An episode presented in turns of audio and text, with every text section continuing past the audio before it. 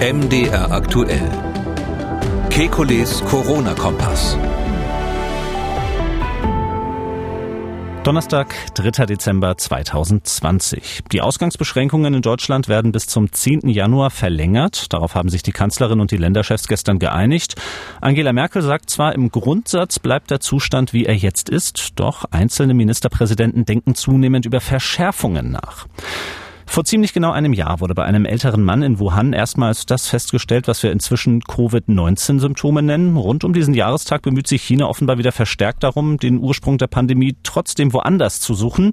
Das wollen wir heute noch einmal thematisieren und wir schauen auf die Frage, wie sicher es denn tatsächlich ist, in diesem Winter Skifahren zu gehen.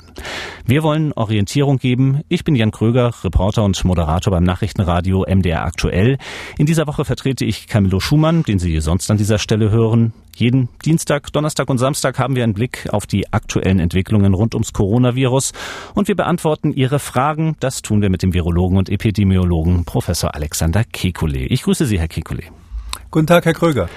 Herr Kekulé, gestern Abend hat die Politik, also die Bundeskanzlerin und die Vorsitzenden der Ministerpräsidentenkonferenz mitgeteilt, die gegenwärtigen Ausgangsbeschränkungen werden bis zum 10. Januar verlängert. Ich muss zugeben, mich als politischen Journalisten hat es ein bisschen überrascht, der Zeitpunkt der Ankündigung. Ich habe auch noch mal geschaut in die Terminübersicht. Da war vorgesehen, zum Beispiel über äh, Betreuung von Grundschülern zu sprechen bei dem Treffen gestern, über Bürokratieabbau, auch über Corona-Pandemie. Aber waren auch Sie überrascht, dass gestern schon diese Einigung gekommen ist? Ja, und das äh, war ich tatsächlich. Also vorher war ich überrascht, dass man für Weihnachten so bereits einen Monat vorher quasi gesagt hat, ähm, dass es da Lockerungen geben soll. Das war ja relativ sportlich. Äh, und jetzt geht man also noch weit über Weihnachten hinaus mit einer ähm, Prognose, die eigentlich in die andere Richtung schlägt, nämlich dass man äh, diese Maßnahmen weiter aufrechterhalten will. Das Problem ist letztlich äh, jede, jede Maßnahme, die man ergreift, antipandemisch. Also zum Beispiel, dass man sagt, wir schließen jetzt mal die Gaststätten. Die hat in dem Moment, wo man es macht, einen gewissen Effekt. Dieser Effekt ist immer am stärksten in dem Moment, wo es eingeführt wird, weil da sich die Leute, Leute dann noch am konsequentesten dran halten. Wir sehen ja zum Teil sogar die Effekte schon, bevor es ähm, beschlossene Sache von der Politik ist.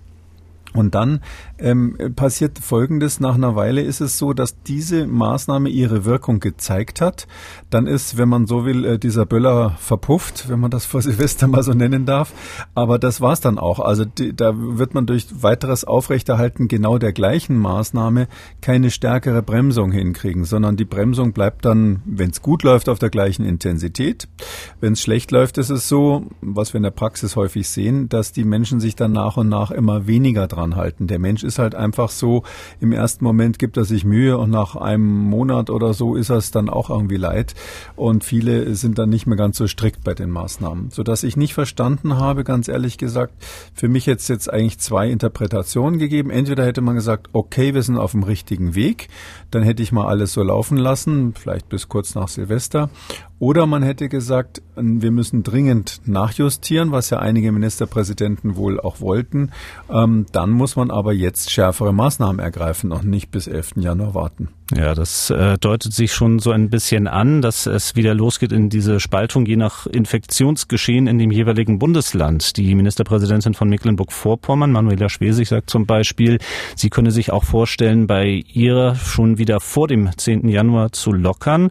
Und dann haben wir zum Beispiel Michael Kretschmer in Sachsen, der wiederum mit einer Verschärfung zumindest, äh, ja, ich will nicht sagen droht, aber sie ja zumindest für möglich erachtet. Hören wir mal kurz rein in das, was er heute gesagt hat. Wir denken in der Tat darüber nach, wenn wir in 10 bis 14 Tagen keine Verbesserung sehen, was wir sehr, sehr stark erhoffen. Und wenn ich mich draußen auch umschaue, dann merkt man schon, dass äh, sehr viele Menschen sich ähm, sehr solidarisch verhalten. Die Straßen sind wesentlich leerer als noch vor einigen Tagen. Aber wir müssen vorausdenken, was man tun kann, und da geht es dann um das Thema Kindergarten und Schule. Da geht es dann um die Frage, ob die Geschäfte im Januar äh, mal für eine gewisse Zeit lang zubleiben sollen. Ja, soweit Michael Kretschmer heute. Das Ganze ist natürlich erst einmal nur eine Möglichkeit, aber ähm, ich kann zumindest was persönlich für den Bereich Kindergarten sprechen. Das ist psychologisch jetzt nicht so motivierend, wenn man schon weiß, man tut im Moment eigentlich alles, was gerade möglich ist als Privatperson. Ja, also da kann man wirklich nur sagen, die Politik scheint da wirklich extrem im Nebel zu stochern und ähm, nicht nur nicht nur weit entfernt von einem Konzept zu sein, sondern auch noch weit in, entfernt von irgendeiner Synergie oder irgendeinem Konsens zwischen den äh, Bundesländern. Also beim Thema Kindergarten hat man ja lange, lange gesagt, Kindergarten und Grundschule fassen wir erstmal nicht an, ähm, weil wir den Blick darauf haben, dass es bisher zumindest von dort keine massiven Ausbreitungen gab. Das ist auch noch wissenschaftlich Stand der Dinge. Verstehe ich nicht, wieso man jetzt dann öffentlich darüber nachdenkt, das zu ändern. Ähm, bei anderen Themen, wie zum Beispiel Geschäftsschließungen, ist es so, dass ja überhaupt nicht erwiesen ist, dass die Geschäftsschließung, sofern man natürlich die Geschäfte unter den Bedingungen aufhat, wie es jetzt ist, also mit Maske, mit maximaler Personenzahl und so weiter, dass dann eine Schließung einen weiteren Vorteil bringt. Und äh, was der Herr Ministerpräsident ähm, hier gerade geäußert hat, äh, dass er sagt, ich beobachte auf der Straße weniger Menschen. Also darauf kommt es nun überhaupt nicht an, ob die Menschen auf der Straße sind. Klar, die Fernsehkameras baut man immer dort auf und sagt dann, uh, in der Fußgängerzone waren aber wieder viele Leute unterwegs. Aber erstens steckt sich da keiner an und zweitens, wenn man das Ganze dann äh, mal ordentlich aus der Vogelperspektive analysieren würde, würde man ganz sicher merken, ich kenne das in allen Fußgängerzonen, wo ich unterwegs bin, dass die Menschen Menschen in der Fußgängerzone natürlich einen halbwegs Abstand anhalten, einhalten. Die gehen da nicht Schulter an Schulter mit Fremden oder rempeln sich ständig an. Ähm, das heißt also, das geht völlig am, am Thema vorbei. Also die eigentlichen Infektionen finden statt ähm, hauptsächlich zu Hause weil wir ähm, dadurch, dass wir dieses fein verteilte Infektionsgeschehen haben, so viele Einzelfälle in der Republik, die sich irgendwo das Virus geholt haben, geben die das dann gerne mal in der Familie weiter, weil dann eben einer aus der Familie dann positiv wird und äh, zu Hause, selbst wenn, wenn Leute in Quarantäne sind, sind sie dann zu Hause. Wenn sie dann positiv werden, haben sie dann häufig schon ein Familienmitglied angesteckt.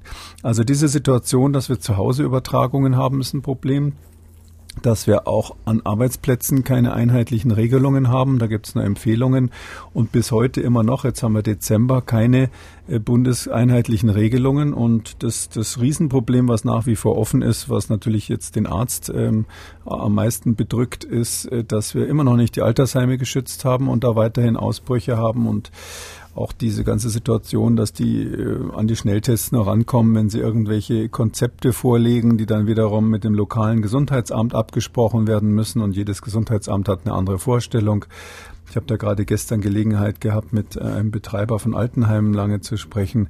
Mhm. Ähm, die sind also ziemlich verzweifelt, weil in jeder Region, wo die ein Altenheim haben, hat das Gesundheitsamt andere Vorstellungen. Ja, und da werden sie einfach wahnsinnig. Äh, und aber nur wenn sie mit denen sich geeinigt haben, kriegen sie die Schnelltests. Also und dann weiß keiner, wer die Schnelltests machen soll, weil dafür gibt es gar keine Konzepte und dass es in diesen Häusern kein Personal gibt, ist ja bekannt.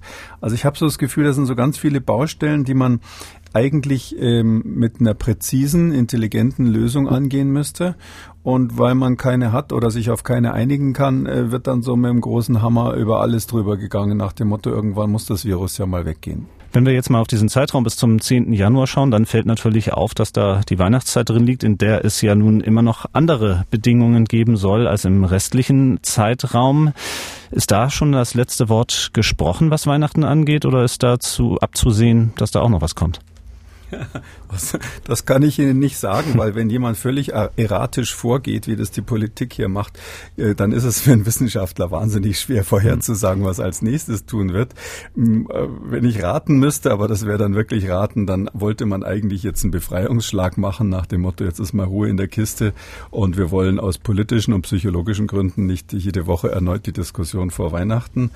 Und man wird dann an Weihnachten keine Vorschrift erlassen in dem Sinn, sondern eine dringende Empfehlung. Da wird es dann so eine Art Weihnachtsansprache geben nach dem Motto, wir hoffen jetzt doch sehr, dass ihr euch alle dran haltet und ihr dürft zwar mehr, aber wir empfehlen euch das und das. Der Hintergrund oder was zur Begründung dieses Beschlusses gestern herangezogen wurde, das sind ja auch wiederum die jüngsten Zahlen in den Berichten des Robert Koch Instituts. Schauen wir mal für heute drauf. Rund 22.000 gemeldete neue Fälle. Das ist fast genauso viel wieder wie am Donnerstag vor einer Woche. Äh, die Todeszahlen, das ist im Moment das, worauf sich die Politik besonders richtet. Da hat es gestern einen Höchststand gegeben mit 487 Todesfällen, heute mit 479, kaum weniger weniger.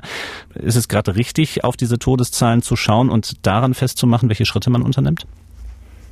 Nee, die, die, die Sterblichkeit ist nur so eine Art Langzeitparameter. Das ist quasi ein Qualitätsindikator für die Gesamtpolitik.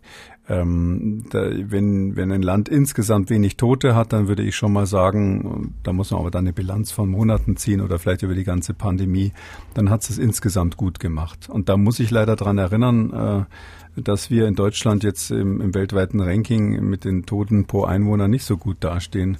Mm, das kann man sich auf der ähm, Johns Hopkins University kann man sich das äh, jeden Tag aktuell anschauen, auf welchem Platz wir da gerade sind. Also wir sind immer auf der ersten Seite, die man aufruft. Ja, das kann man dann runterblättern zu den Ländern, die richtig gut sind und wir kommen immer so unter den ersten Positionen vor, weil wir eben doch auch wie alle in Europa, ja, das sind wir keine Ausnahme, ähm, eine hohe Sterblichkeit letztlich haben, viel höher als die Länder, die da die Best Cases sind und die das richtig gut gemacht haben.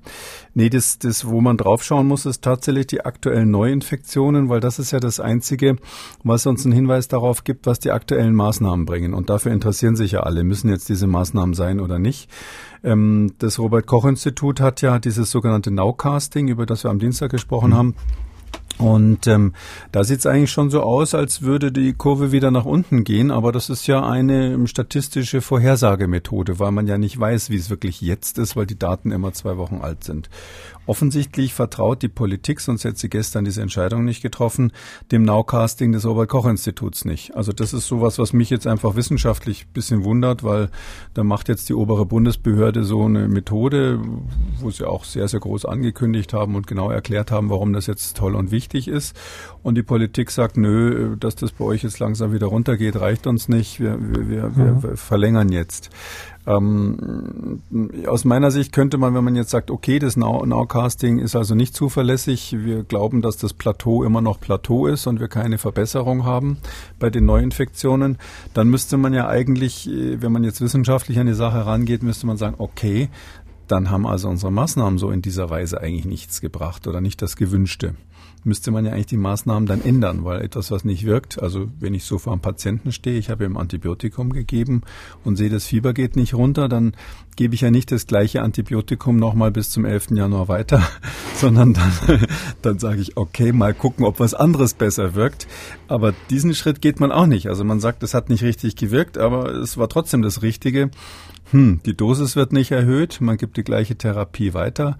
Ich sehe sozusagen, wenn ich mal so sagen darf, das therapeutische Konzept nicht. Also bei der Visite, wenn ich da jetzt als Oberarzt oder Chefarzt dabei wäre, würde ich meinen Assistenzarzt mal mal fragen, wie, was er eigentlich genau vorhat bei der ganzen Sache. Ich würde gern ja, eigentlich noch etwas, ein zweites Argument für das, äh, was Sie gerade vorgebracht haben, einbringen hier in die Diskussion. Der Blick geht ja einerseits auf die Todeszahlen, andererseits aber auch auf die Belegung der Intensivstation. Die ist weiterhin auf einem Höchststand, keine Frage. Allerdings hat sich gestern auch Uwe Janssens geäußert, das ist der Präsident der Deutschen Interdisziplinären Vereinigung für Intensiv- und Notfallmedizin und sich vorsichtig optimistisch geäußert. Wir hoffen sehr stark und wir sehen es in den letzten äh, Tagen auch, dass wir in eine sehr hohe Stabilisierungsphase auf deutschen Intensivstationen eintreten. Das heißt, die Zuwächse sind nicht mehr in dem Umfang da. Das heißt, wir kommen auf ein Plateau. Und das bedeutet irgendwann mal in 14, 20 Tagen, wenn das so bleiben würde, dass wir dann einen leichten Rückgang der Belastung zu verzeichnen haben. Ja, das ist genau der Punkt. Also die, äh, die wissenschaftlichen Daten, das ist jetzt sozusagen die Belegung der Intensivstationen, das, was das Robert-Koch-Institut sagt, klar sind die nie hundertprozentig. Also kein Wissenschaftler würde sagen, ich bin mir da absolut sicher und das muss jetzt genau so sein. Ähm, aber das sieht alles so aus, als würden wir jetzt so von der Gesamtkurve irgendwie die Biege machen, halt nicht sehr schnell. Es biegt sich sozusagen nach unten, aber nicht so schnell. Und jetzt muss man sagen, entweder das reicht uns, dann dauert es jetzt noch Monate, bis wir in den Bereich kommen, wo die Gesundheitsämter hinterherkommen. Wir sind aber in dem Bereich, wo die Intensivstationen nicht überlastet sind. Oder man sagt, das reicht nicht, dann müsste man sofort verschärfen. Aber da scheinen so viele Interessen zusammenzukommen in unserem föderalen System, dass man da keine einheitliche Linie hat. Also vorhin haben Sie ähm, den Ministerpräsidenten von Sachsen, ja, haben wir im O-Ton gehabt. Ähm, ich kann mich gut daran erinnern, wo, wo Sachsen eins der Bundesländer war, die überhaupt nicht eingesehen haben, dass man hier mhm. irgendwas tun soll. Jetzt sind sie scheinbar die Chefbremser geworden oder gehören zumindest in das Feld der Chefbremser. Deshalb ist ja meine, mein dringendes Plädoyer schon lange, dass man eine einheitliche, kontinuierliche Linie festlegt, die jetzt ähm, bundesweit gilt, zum Beispiel, dass wirklich immer, wenn zwei Personen oder mehr, die nicht zusammenwohnen, in einem geschlossenen Raum zusammen sind, dann hat man einfach eine Maske auf, Punkt dass diese Schnelltests für bestimmte Verfahren äh, zur Verfügung stehen und so weiter und dass man mit dieser einheitlichen Linie das einfach durchzieht und nicht jede Woche sich trifft, um wieder äh, auseinanderzugehen, dass das eine Bundesland das so macht und das andere so. Sprich auch Maßnahmen, die dann aber auch noch so sind, dass halt Länder wie Mecklenburg-Vorpommern oder Schleswig-Holstein, wo das Infektionsgeschehen ja jetzt schon wieder klar am Absinken ist, das immer noch mittragen können. Ja, das ist ja dieses Smart-Konzept, was ich äh, jetzt aktuell sogar in dem Buch besprochen habe und ja das erste Mal so in, in, im Rohentwurf im März schon vorgestellt habe. Das sieht natürlich schon vor, dass äh, auch in Ländern wie Mecklenburg-Vorpommern, die dann ein niedriges Infektionsgeschehen haben, die Maske natürlich trotzdem Vorschrift wäre. Ähm, weil ich einfach der Meinung bin, dass das etwas ist, was man der Gesamtbevölkerung zumuten kann. Und es hat ja dann was Präventives. Wir verhindern ja den nächsten Ausbruch in MacPom damit. Ähm, weil, äh, weil die Leute sozusagen schon mal im vorauseilendem Gehorsam mhm. sich an so ein paar Regeln halten, die ich für absolut zumutbar halte. Das ist ja, da haben wir schon oft drüber ja. gesprochen, das ist ja ein kleines Paket. Ähm, das ist so ähnlich wie eine Impfung gegen, äh, für, für, für ein Bundesland, nicht? Also sie impfen sich ja auch nicht erst, wenn sie krank sind, sondern vorher. Und ähm, durch, durch solche antiepidemischen Maßnahmen wie dieses Maskentragen oder auch ähm, das Registrieren, was ich ja vorgeschlagen habe von Veranstaltungen über 20 Personen, die eigentlich niemanden wehtun, ähm, haben wir einen, eine Resilienz, wie man das ja nennt, also eine Art Immunität der Bevölkerung äh, im Umgang mit dieser Krankheit, die eben gerade die Bundesländer schützen kann, wo es jetzt gerade nicht losgeht. Sonst ist dann MacPom äh, in, in kurzer Zeit das Bundesland, wo, äh, wo die Verhältnisse dann sich so umkehren wie im Moment gerade in Sachsen. Mhm. Apropos Impfung, das Thema ist ja auch naheliegenderweise jetzt regelmäßig bei uns anzusprechen. Äh, die Neuigkeit rund um den BioNTech-Pfizer-Impfstoff in den letzten zwei Tagen, das war die Notfallzulassung für diesen Impfstoff, die es gestern in Großbritannien gegeben hat. Äh, da sah sich zumindest die deutsche Politik genötigt zu sagen, ja, wir wollen es auch bald machen, aber eben nicht so schnell wie die Briten. Wie beurteilen Sie denn diese Notfallzulassung, die dort jetzt eingeführt worden ist? Also das ist eben schon wieder etwas, was ich politisch beantworten muss. Also das ist ein politisches Statement. Wir wissen alle, dass Boris Johnson, der britische Premier, massiv unter Druck steht für seine am Anfang extrem relaxte Corona-Politik. Und Großbritannien ist ja nun wirklich hart, hart geschlagen worden. Viel, denen ging es ja viel schlechter als uns und bis heute haben die schlechtere Verhältnisse hängt auch damit zusammen, dass das Gesundheitssystem dort schneller an die, an die Belastungsgrenzen kommt. Das National Health System in Großbritannien ist, hat nicht so viel Redundanz wie das deutsche System. Und deshalb musste er jetzt einfach aus politischen Gründen ein Zeichen setzen. Es ist ja so, also rein formal, ich, vielleicht wissen das nicht alle, ähm, es gehört ja bis Ende des Jahres, äh, gehört ja das Vereinigte Königreich noch ähm, zur, zur EU.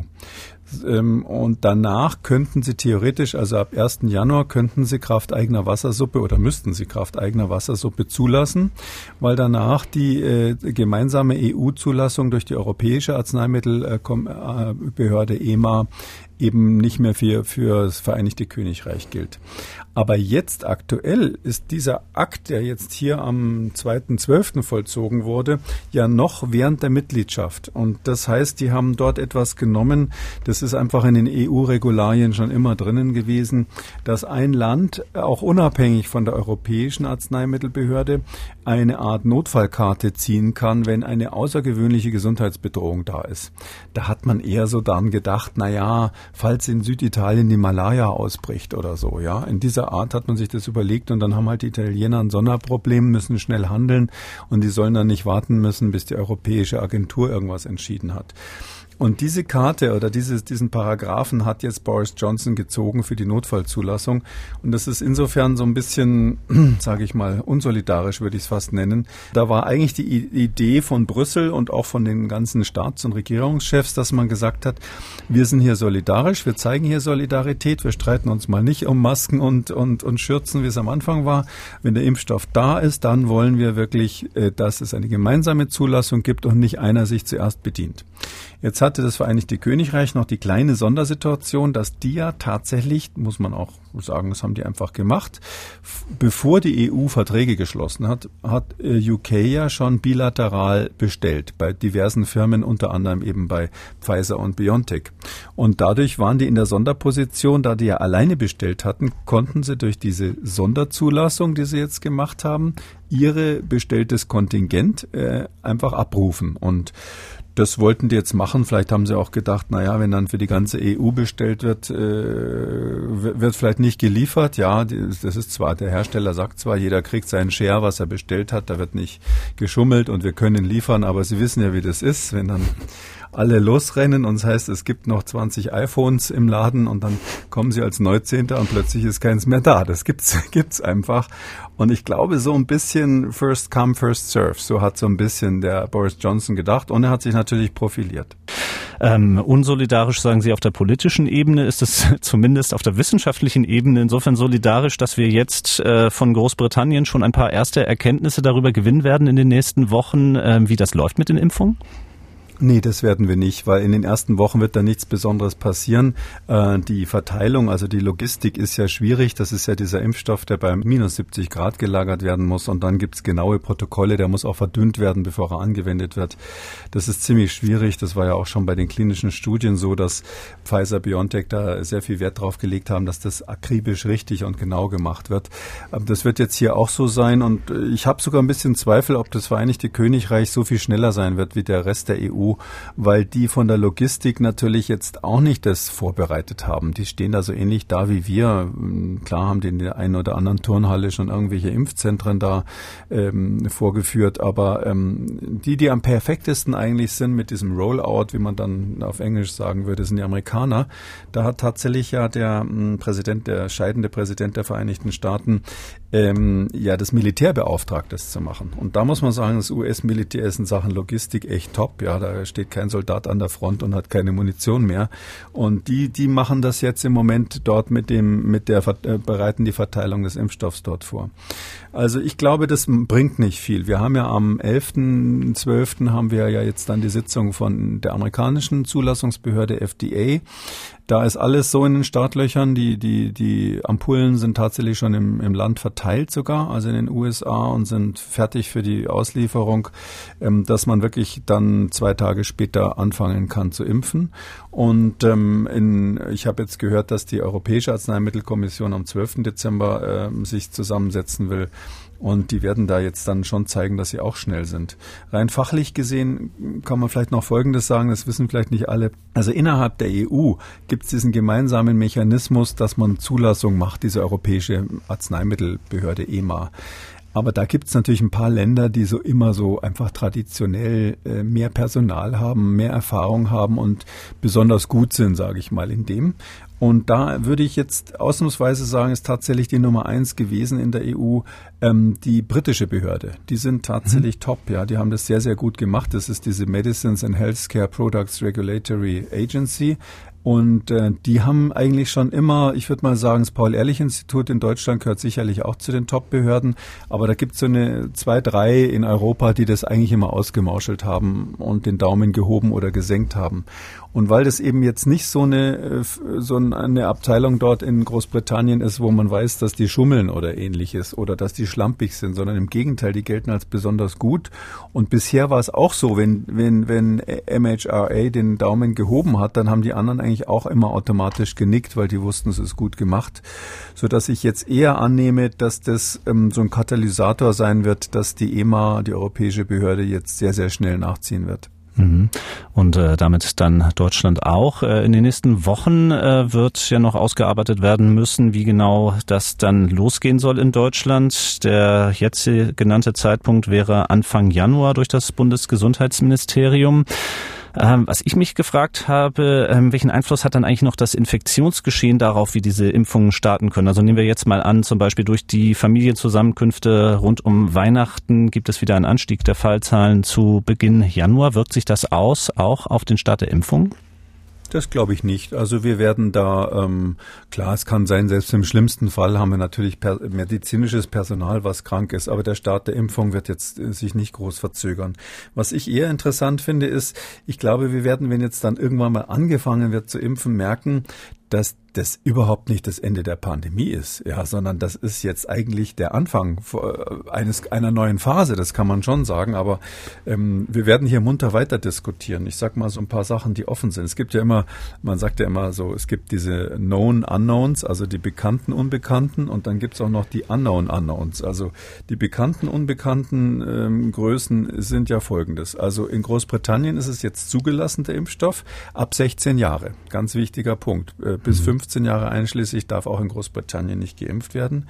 Warum? Weil die Studien eigentlich nur mit Erwachsenen ab 18 gemacht wurden.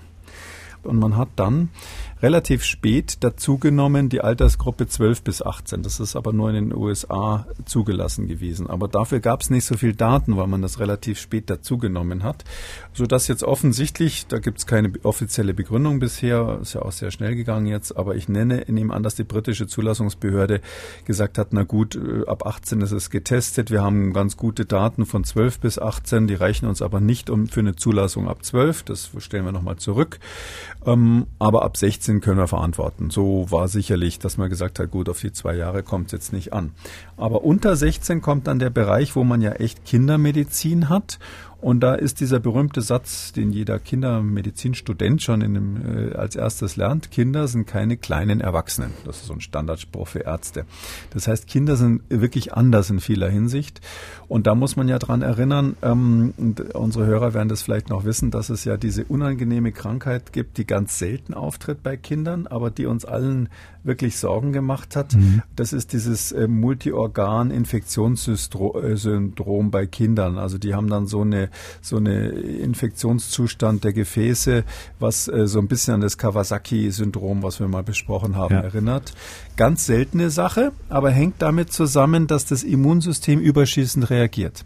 Und jetzt wissen wir, dass dieser Impfstoff, den wir da haben, dieser RNA-basierte, der ist, wie wir sagen, sehr stark reaktogen. Das heißt also, der macht, äh, das ist keine Nebenwirkung, sondern so eine Impfwirkung eigentlich. Der ist, der, der provoziert das Immunsystem sehr stark, so kann man es vielleicht sagen. Und da ist natürlich schon jetzt das Fragezeichen, wird es möglicherweise bei RNA-Impfstoffen solche äh, überschießenden Reaktionen bei Kindern häufiger geben als bei anderen Impfstoffen, die jetzt äh, ja auch demnächst auf den Markt kommen, die dann eben nicht RNA-basiert sind. Und äh, das wird dann eine ganz interessante Frage, was ist eigentlich der beste Impfstoff für Kinder? Und da ist es dann eigentlich üblich, mehrere miteinander zu vergleichen. Aber wenn man mehrere Impfstoffe vergleichen will, braucht man wieder eine neue Studie. Und das dauert wieder. Und da brauchen Sie wieder einen Vergleichsimpfstoff. Und da brauchen Sie sehr, sehr viele Patienten. Ich sag mal 50.000, 100.000 in der Größenordnung, wenn Sie zwei verschiedene Impfstoffe vergleichen wollen. Da braucht man mehr, als wenn man einen Impfstoff gegen gar nichts vergleicht, so wie es jetzt passiert ist. Und das finde ich sehr interessant. Das wird dann die Frage, wie machen wir die Studien? Können wir die überhaupt machen? Es ist zu verantworten, Leuten in einer Studie dann Placebo oder den schlechteren Impfstoff zu spritzen. Da ist noch ein ganz, ganz langer Weg vor uns wie Sie sagten, da Anfang einer neuen Phase in der Pandemie. Schauen wir jetzt mal aus äh, gegebenen Anlass zurück, ganz an den Anfang der Pandemie, zumindest zu dem, äh, den wir kennen. Ähm, 1. Dezember 2019, das gilt als das Datum, an dem der erste heute noch bekannte Fall einer Covid-19-Erkrankung in Wuhan festgestellt worden ist. Ähm, rund um diesen Jahrestag scheinen so aus China die Versuche wieder zuzunehmen, äh, diesen Ursprung der Pandemie woanders hin zu verlagern. Da haben Sie auch in den letzten Tagen einige Erfahrungen gemacht, dass man äh, mit manchen Aussagen Freunde gewinnen kann, von denen man niemals dachte, dass man sie hätte. Deswegen, bevor wir jetzt ausführlich darauf eingehen, über diese jüngsten Berichte und auch Studien aus China, noch einmal vielleicht zum Klarstellen vorweg die Frage, der Ursprung der Pandemie liegt wo? naja, das wissen wir nicht ganz genau, aber mhm. klar ist, dass das die wissenschaftliche Theorie und das einzige Schema, was wir im Kopf haben, ist folgendes. Ähm, es gibt ähm, Fledermäuse, die im Süden Chinas leben, ähm, sogenannte Hufeisennasen heißen die auf Deutsch weil die so eine lustige Nase haben, mit der sie auch Echosignale empfangen können. Besonders hübsch sind sie nicht im Gesicht, aber sind auch fliegende nette Säugetiere. Und äh, die haben eben Viren, die extrem ähnlich aussehen wie das Virus, was jetzt zirkuliert. Und darum glauben wir, dass von diesen Tieren ein Virus wahrscheinlich auf einen Zwischenwirt übergegangen ist. Das ist irgendein anderes Säugetier gewesen, was wir suchen dringend und was wir nicht kennen und von dort auf den Menschen gesprungen ist. Und das ist die Theorie, wo jetzt, sage ich mal, 99 Prozent aller Wissenschaftler außerhalb Chinas dran glauben. Und ähm, es gibt überhaupt keinen Hinweis anzunehmen, dass es irgendwie anders gelaufen ist, aber die Chinesen haben Gründe, ähm, sage ich mal, ähm, sich da im Moment das Problem vom Leib zu schaffen. Hm. Schauen wir mal, äh, Sie sagen schon 99 Prozent der Wissenschaftler außerhalb Chinas. Ähm, gucken wir mal auf die Wissenschaftler in China. Nun gab es vor einigen Wochen, das waren wiederum italienische Wissenschaftler, die schon ähm, Covid-19 bzw. SARS-CoV-2 im Abwasser im Herbst 2019 gefunden haben wollten. Das wurde wiederum in China sehr äh, intensiv aufgenommen, diese Forschung. Nun gibt es neueste Forschungen, die ähm, laut den Chinesen darauf hindeuten, dass sich das Virus schon im Sommer 2019 unter anderem in acht Ländern auf vier Kontinenten aufgehalten haben soll. Ähm, was ist von diesen Untersuchungen zu halten?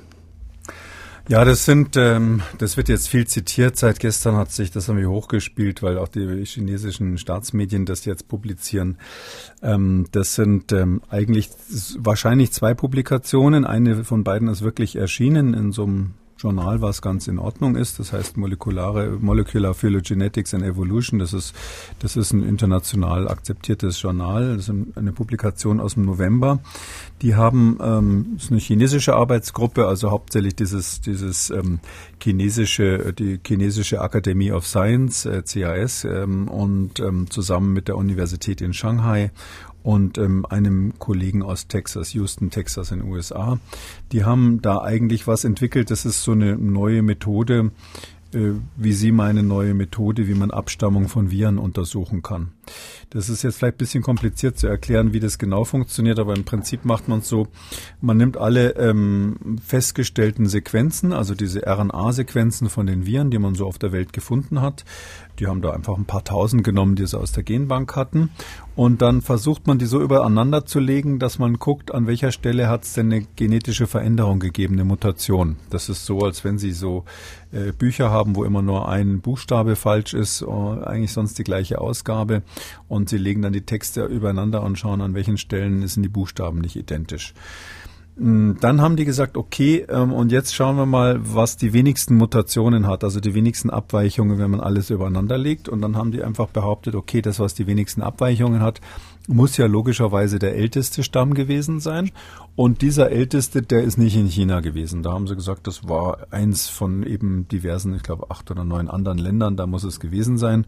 Und ähm, jetzt im Moment eins von diesen Ländern, wo sie es behaupten, dass dieser älteste Stamm gewesen sein könnte, war, war Indien. Und jetzt sagen sie eben ganz aktuell, sagen sie eben ja, und in Indien wahrscheinlich ist da das Virus hochgekocht. Das wird zumindest über die Medien verbreitet. Es gibt da auch eine ominöse Publikation, ähm, die wir ja nicht gefunden haben im Vorfeld mhm. zu diesem Gespräch. Da haben wir echt gesucht, da gibt es nur noch eine Kurzfassung und, und, und chinesische Medien verweisen darauf, dass das angeblich in dem Top-Journal Lancet eingereicht werden sollte oder eingereicht worden ist aber man findet nichts mehr davon. Also ähm, diese Methode, über die man in den nächsten Tagen wahrscheinlich öfter was lesen wird, ähm, diese, einfach so die Sequenzen übereinander zu legen, die ist einfach, die ist erstens neu, das macht man nicht so. Ähm, und zweitens ist es extrem fehleranfällig, weil man ja anders als bei so einem Buch nicht weiß, wo das Virus, die Virussequenz ganz genau anfängt und aufhört. Und man hat immer in allen, in allen Analysen, die gemacht werden, also diese, diese Sequenzierungen, wie wir sagen, wo also der genetische Fingerabdruck genommen wird, da haben wir immer Fehler drinnen, dass mal ein Baustein fehlt, ein Buchstabe fehlt mal oder ein paar sind vertauscht oder passen nicht zusammen. Und das, äh, das muss man erst abgleichen. Und ähm, dadurch ist sozusagen eine Mutation keine Mutation, weil, weil sie immer bei diesem Abgleichen mal einen Fehler machen können. Kommt hinzu, dass sie dann schreiben, ich habe das also genau durchgelesen, wie sie es gemacht haben, da schreiben sie dieses, dieses wichtige Abgleichen, bevor man überhaupt anfängt, diesen Stammbaum zu entwickeln. Da haben die sich selber mit so einem Programm, mit so einem Perl-Programm, haben die sich da selber äh, einen Algorithmus äh, zusammengeschrieben, mit dem sie diesen Abgleich gemacht haben, aber keiner weiß genau wie. Und dann gibt's ganz viele genetische Gründe, warum sowas, selbst wenn man es richtig machen würde, ähm, nicht, äh, nicht so perfekt ist. Ähm, ein Mechanismus heißt Rekombination, dass Viren untereinander manche, manchmal so ganze Stückchen untereinander austauschen können. Ein, anderer, ein anderes Prinzip ist, dass es genetische Veränderungen, also Mutationen gibt, die auch im Lauf der Zeit wieder revertiert werden können. Also da verändert sich was und nach einer Weile springt es wieder zurück, weil es vielleicht keinen äh, Selektionsvorteil hatte. Ähm, und es kann auch sein, dass so ein Virus dann parallel, sage ich mal, äh, mehrere Parallelveränderungen macht, die man nicht feststellt, weil einem der der Zwischenwirt fehlt sozusagen. Also man hat ja nur Stichproben von einzelnen Blutproben von irgendwelchen Menschen und da macht man eine Analyse und wenn es dazwischen so eine ganz lange Entwicklung gegeben hat, dann ist die, äh, kann einem die entgehen. Also gibt ganz viele Gründe, warum sowas fehleranfällig ist. Und wenn die dann sagen, ja, wir äh, pfeifen auf die ganzen Fehler und wir sagen aber trotzdem, der mit den wenigsten Mutationen ist also ganz klar der älteste und der muss in Indien gewesen sein, dann haben sie da wissenschaftlich echt was abgekürzt, was, was also keinem Doktoranden durchgehen würde bei uns. Und deshalb kann man zusammengefasst sagen, das klingt alles wissenschaftlich, was die machen, aber das ist nicht Stand State of the Art, wie wir sagen. Also so macht man das nicht. Dann äh, würde ich an dieser Stelle bei der Studie aufhören. Wir bleiben aber noch ein bisschen in Asien, wechseln aber das Land noch ein bisschen weiter nach Osten, schauen nach Japan, blicken dort auf die aktuelle Situation. Japan gilt ja immer als ein Vorbild dafür, wie man als demokratisches Land mit der Pandemie umgehen kann.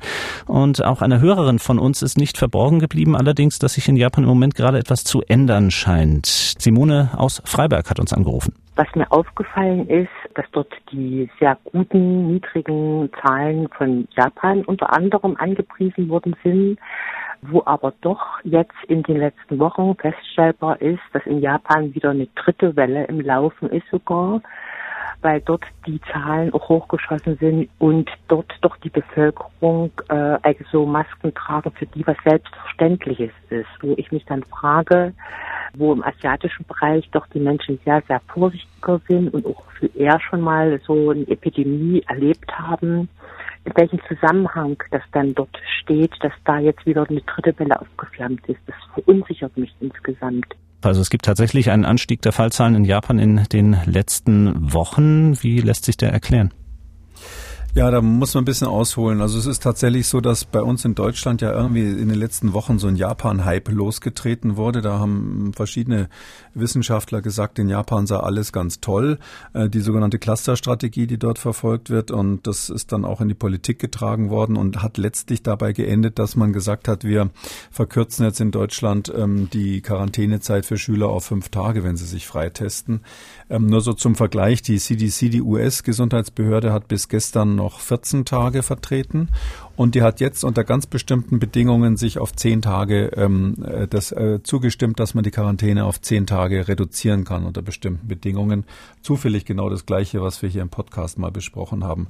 Aber das auf fünf Tage zu reduzieren, wie das in Deutschland jetzt ja ähm, wohl schon Standard sein soll, ohne wissenschaftliche Basis, habe ich damals kritisiert und da verstehe ich wirklich nicht, äh, warum nicht äh, da mal die Diskussion offen geführt wird, äh, ob man das denn so machen kann oder warum man das vielleicht dann doch so machen kann. Ähm, so, wie ist es in Japan? Die haben natürlich nicht wegen der Clusterstrategie, die dort gemacht wird, ähm, solche Erfolge gehabt. Clusterstrategie heißt, ähm, dass man ähm, die Nachverfolgung sozusagen aufgibt, außer es handelt sich um ein vermutetes Superspreading-Event, also ein Cluster, wenn mehrere Leute auf einmal infiziert wurden. Und wenn die auftreten, dann macht man auch keine Tests oder sowas, sondern man sperrt den ganzen Cluster weg, also zum Beispiel die ganze Schulklasse ähm, für zwei Wochen oder kann man dann vielleicht auch nur zehn Tage machen oder in Deutschland soll es eben jetzt fünf Tage sein. Ähm, und sagt, ist mir egal, ob da jemand äh, infiziert ist oder nicht. Ähm, das ist dann entweder eine Isolierung oder eine Quarantäne, je nachdem. Da kann man dann auch einen anderen Ausdruck dafür erfinden, wenn man will. Und ähm, es ist so, dass ähm, gesagt wird, das machen wir jetzt in Deutschland, weil Japan war so erfolgreich und wir wollen ja auch erfolgreich sein. Das Problem ist, äh, wenn ich jetzt zynisch wäre, würde ich sagen, da könnte man genauso gut sagen, wir fangen jetzt an mit äh, chinesischen Stäbchen zu essen, äh, weil Japan war so erfolgreich und an irgendwas muss es ja liegen. Also an dieser Clusterstrategie liegt es definitiv nicht, weil die hat man nur erfunden, weil man einerseits eine ganz starke Priorisierung der Wirtschaft hatte, dass man gesagt hat, wir wollen nicht, dass die Wirtschaft hier in die, in die Knie geht. In der Hinsicht war man weniger opferbereit als die Deutschen, hängt auch mit der, mit der finanziellen Situation des Landes zusammen. Und der Hauptgrund war, man hatte einfach nicht die Testkapazitäten. Und darum haben die aus Verzweiflung gesagt, wenn wir nicht genug Testkapazitäten haben, sperren wir halt einfach alle weg, egal ob sie in Quarantäne oder Isolierung sind, also ob sie positiv waren oder nicht. Das hat nichts mit dem Erfolg in Japan zu tun. Und ähm, nochmal zur Erinnerung, die erste Welle war ja im April in Japan. Dort gab es ganz drastische Maßnahmen. Ja, die haben ja den nationalen äh, Not, Notstand ausgerufen. Also den äh, nationalen Notstand damals haben sie inzwischen wieder beendet. Im Moment überlegen sie, ob sie es nochmal machen sollen. Und die haben alles zugemacht, einschließlich Schulen.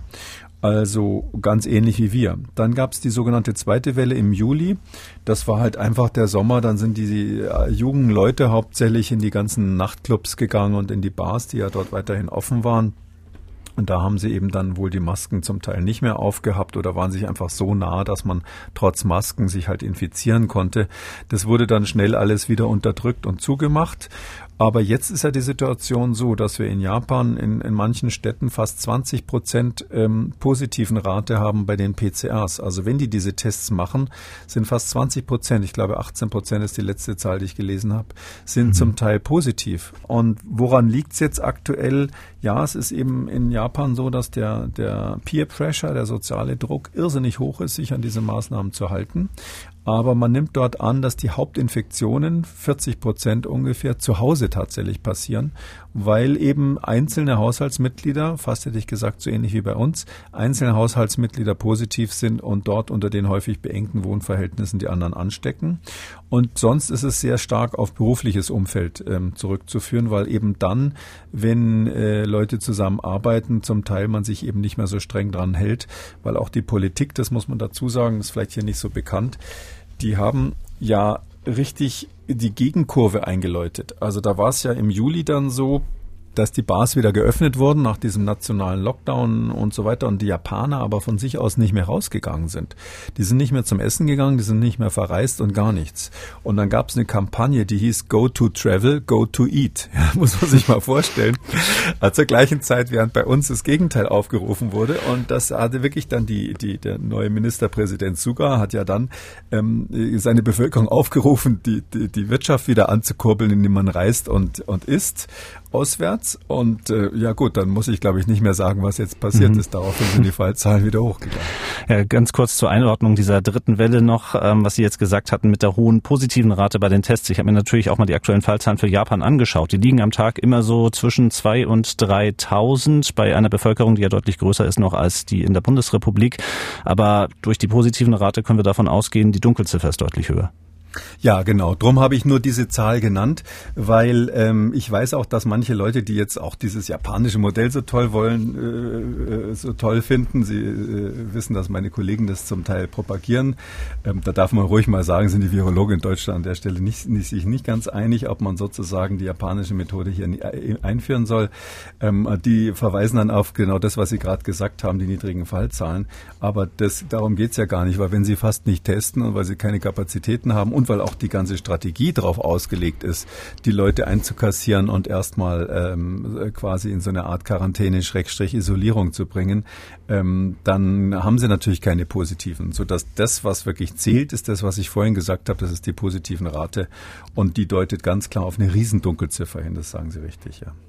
Kommen wir zu den Hörerfragen. Cornelia Hanasch hat uns geschrieben, lieber Herr Professor Kekulé, Sie haben bisher geschwiegen zu dem inzwischen häufig auch von der New York Times beschriebenen Faktum, dass engmaschiges Gurgeln mit einigen gängigen desinfizierenden Mundwässern das Eindringen des Virus in die Rachenschleimhaut verhindern kann. Regelmäßiges Gurgeln könnte doch bei den maskenfreien Zusammenkünften erlaubter Personengröße eine sinnvolle zusätzliche Prävention sein oder nicht? Das ist die Frage. Vielleicht als Journalist eins vorausgeschickt. Den Bericht der New York Times habe ich mir angesehen.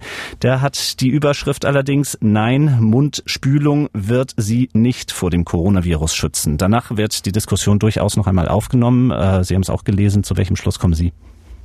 Ja, das ist äh, Status idem für unsere Hörer, die regelmäßig zuhören, haben wir schon öfters besprochen. Status idem sagen die Ärzte, wenn sie meinen, es ist immer noch das Gleiche wie vorher. Also ähm, das ist so, äh, wir haben die Situation, dass äh, bestimmte Desinfektionsmittel, die man auch gurgeln kann, Listerine ist ja sowas, was was ähm, weltweit vertrieben wird, ähm, die werden angepriesen als Mittel gegen ähm, Covid-19, auch vom Hersteller leider. Und es ist aber tatsächlich Fakt, die können ähm, auf der Schleimhaut ganz kurzzeitig natürlich die Viren abtöten. Das können sie auch durch Zähneputzen oder durch Seifenwasser, weil das ja Viren sind mit einer Fetthülle, die zerplatzt, äh, äh wenn sie da in Seife drinnen sind. Aber das Problem ist immer, ähm, dann warten sie eine halbe Stunde oder eine Stunde und dann haben eben die Zellen, die infiziert sind, und das Virus ist ja in der Zelle drin, die haben eben dann mannigfaltig neue Viren produziert, nicht? Die produzieren ja ständig nach, so dass sie jetzt in diesem Konzept bei der Zusammenkunft quasi Gurgelkonzerte machen könnten. Da können sie dann nicht mehr miteinander sprechen, sondern sich gegenseitig was vorgurgeln. Es gibt ja Kinder, die können das Alphabet rülpsen und so ähnlich können sie es schon mal versuchen. Ich wäre jetzt nicht ganz sicher, das hat noch keiner gemessen, wie die Viruskonzentration dann in dem Tröpfchennebel ist, den man beim Gurgeln fabriziert. Aber Spaß beiseite, es gibt eine Aus Ausnahme, wo es vielleicht Sinn macht, das ist tatsächlich beim Zahnarzt, weil der ja ganz kurzzeitig einen Eingriff macht. Ja, normalerweise bohrt er ja nicht stundenlang, sondern ein paar Minuten. Und wenn man da kurz vorher zum Beispiel mit Wasserstoffperoxid oder irgendeinem anderen ähm, guten Desinfektionsmittel spült, ja, ich würde mal jetzt nicht gerade den Arzt angurgeln, aber wenn man spült vorher gründlich, dann würde ich sagen, setzt man äh, sicherlich für einen Moment die Viruskonzentration runter. Und das ist immer von Vorteil, weil ja so ein, so ein Bohrer, Sie wissen, die schnellen Bohrer, die sogenannten Turbinen, die sind wassergekühlt und da entsteht dann immer so ein schöner, feiner Nebel. Und da will natürlich auch der Arzt nicht, dass da Unmengen von Viren in seiner einem äh, Behandlungszimmer verbreitet werden. Also so ein ganz spezieller Fall, wenn ich weiß, ich will jetzt für zehn Minuten das mal herabsetzen, mhm. da hat es einen Sinn. Ich weiß jetzt nicht, ob jetzt junge Leute sich überlegen, okay, wenn ich die Frau meines Lebens getroffen habe und will sie küssen, ob beide dann vorher mal gurgeln. Also es hilft jedenfalls nur ganz kurz. Also es wäre nur in Ausnahmefällen sinnvoll, immer sein Mundwasser dabei zu haben. Nein, das brauchen Sie nicht. Aber was ich schon immer dabei habe, das ist, ist glaube ich, bekannt, ein ganz kleines Fläschchen mit Desinfektionsmittel. Mhm. Weil manchmal haben Sie einfach irgendwas angefasst, was, was vielleicht eklig sein könnte, irgendeine Türgriff oder sowas. Und dann wollen Sie aber jetzt partout äh, eine Stulle aus der Hand essen hinterher. Und das ist der Moment, wenn dann kein Waschbecken da ist, dann muss man entweder hungern oder ein bisschen Desinfektionsmittel dabei haben. Ich muss gerade an Autobahnparkplätze denken. Ich weiß nicht warum. Ja, zum, ja, zum ähm, unsere zweite Hörer Frage, die befasst sich auch mit dem Wegfahren. Und zwar ist Skifahren ja zum Politikum geworden durch die Corona-Pandemie in den letzten Wochen. Hier die Frage von Frau Meissner. Wie kritisch sehen Sie den Skiurlaub zum Beispiel in Österreich, in der Schweiz in diesem Winter? Ist es riskant, in eine Gondel zu steigen, wenn alle eine Maske anhaben? Reichen FFP2-Masken vielleicht in der Gondel, wobei die ja schon feucht werden? durch vielleicht Schneefall und so weiter und so fort, ist es überhaupt möglich, sicher in einer Gondel zu fahren im Winter. Ja, das ist ein wichtiges Thema, weil es jetzt natürlich diskutiert wird. Es ist ja bekannt, dass Österreich gerne seine Skigebiete offen halten möchte und der Rest der Europäer drängelt äh, zuzumachen, einschließlich äh, Deutschland bei, äh, mit Bayern, die ja da auch einen erheblichen Tourismusvorteil von hätten und auch mit Frankreich, die ja auch wunderbare Skigebiete haben und auch mit Italien. Ähm, ja, also es ist so rein, rein, wenn man das ganz aus der Brille des äh, mit den Scheuklappen des Virologen anschaut, klar kann man total sicher in der Gondel fahren. Also vor allem äh, muss man unterscheiden zwischen Gondel und ähm, Sessellift. Also Sessellift ist völlig sicher. Bei der Gondel kommt es einfach drauf an, wie viele Personen sind da drinnen und wie gut ist die belüftet. Und ähm, man kann natürlich in diesen Gondeln alle Fenster aufreißen. Äh, die fahren zum Teil ja nicht sehr lange. Also auf die Zugspitze geht es, glaube ich, in elf Minuten rauf. Und viel länger sind die anderen auch nicht.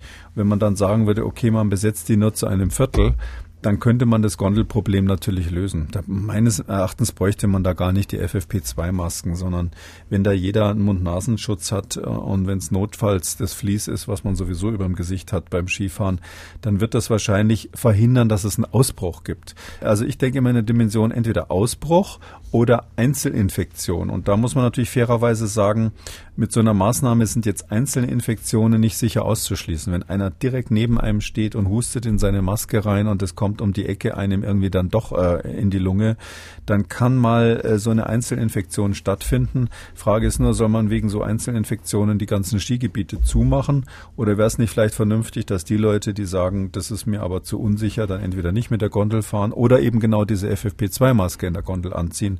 Letzteres würde ich wahrscheinlich machen. Ich bin ja schon über 60. Aber ja, es ist möglich, ein Skigebiet, wenn man nicht die volle Besetzung hat, natürlich sicher zu betreiben. Ich weiß jetzt nicht, ob Sie Skifahrer sind, aber würden Sie diesen Winter fahren gehen? Ich habe Skier und ich fahre Ski und ähm, äh, bin als ähm, meine Freunde, die mich auf Skiern sehen würden, aber nicht sagen, dass ich Skifahrer bin, weil das äh, nicht wirklich das ist, womit ich irgendwie reüssieren kann.